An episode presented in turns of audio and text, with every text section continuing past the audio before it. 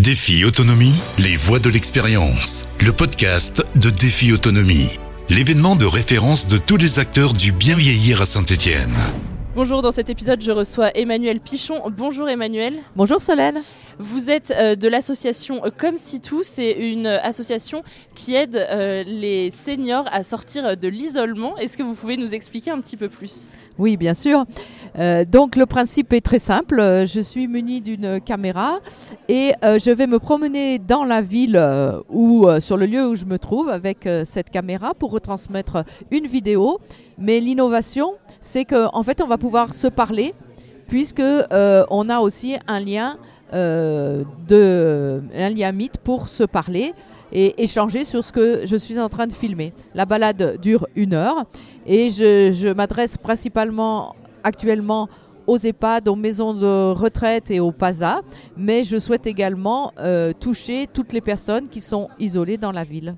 Concrètement, en fait, une personne qui est isolée chez soi mais qui a accès à Internet via un ordinateur ou un téléphone peut euh, se balader avec vous. Tout à fait, il suffit euh, qu'elle se connecte sur mon lien.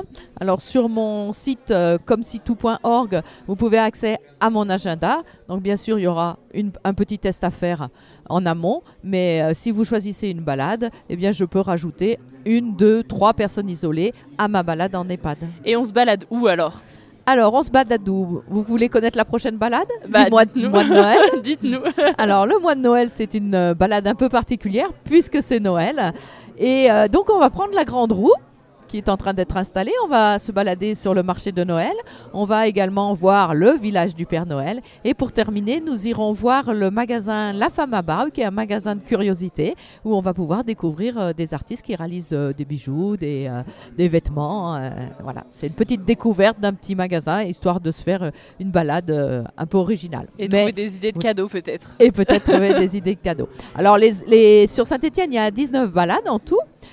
Euh, elles n'ont pas tout un thème, mais elles parcourent un peu toute la ville. Donc, comme la première va de la place de l'hôtel de ville au Puy-Couriot, la deuxième va de l'hôtel de ville à Château-Creux. Ça permet de redécouvrir son quartier et surtout ben, d'échanger sur l'avant, l'après, se remémorer les souvenirs et puis, et puis passer un bon moment, une heure ensemble.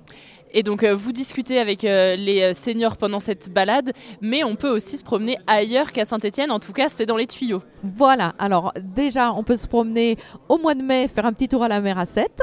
Et ensuite, pendant les vacances d'avril et les grandes vacances, ben, on va se promener en Normandie, à Honfleur, au Havre et à Cormeil, où on va visiter une distillerie et un fabricant de vitrail. Et là, vous avez un petit projet aussi intergénérationnel avec euh, l'association euh, pour permettre aux seniors d'échanger avec euh, des étudiants. Voilà, tout à fait. la prochaine ville, c'est Dijon. J'ai commencé à faire quelques balades. Et le projet de Comme si tout, ça serait d'intégrer dans ces balades. Donc, les baladeurs seraient des étudiants en précarité qui pourraient gagner de l'argent en faisant ces balades, tout, tout matériel fourni. Et parce que pour l'instant, vous êtes toute seule à vous promener finalement. Voilà, pour l'instant, je suis la seule euh, baladeuse. J'ai des bénévoles qui m'aident à faire par exemple des balades en chambre, c'est-à-dire qu'au CHU de Lomier, à Saint-Étienne, eh bien, quelques personnes ont qui n'ont pas accès à la salle d'animation peuvent quand même suivre une balade sur une tablette dans leur chambre. Vous accueillez jusqu'à combien de participants pour une balade? Alors, euh, c'est variable. On va dire que ça dépend un peu de la pathologie des gens. Le but étant d'interagir. Je ne prends pas 50 personnes ou 15 établissements parce qu'on perdrait cette... Euh, cette envie et ce, partage. Donc euh, je limite à, peu près à 15 personnes, mais il arrive que par exemple dans une maison autonomie où les gens sont sont, euh, plus, ont plus de facilité à communiquer, eh bien, on se retrouve à 30 personnes. Très bien. Merci beaucoup, Emmanuel Pichon. Merci, Solène. Et puis nous, on se dit à très bientôt pour une prochaine rencontre. Défi Autonomie, les voix de l'expérience. Le podcast de Défi Autonomie. Défi Autonomie, c'est chaque année plus de 80 exposants, des conférences, des ateliers prévention, des réponses concrètes à vos questions. Défi-autonomie.com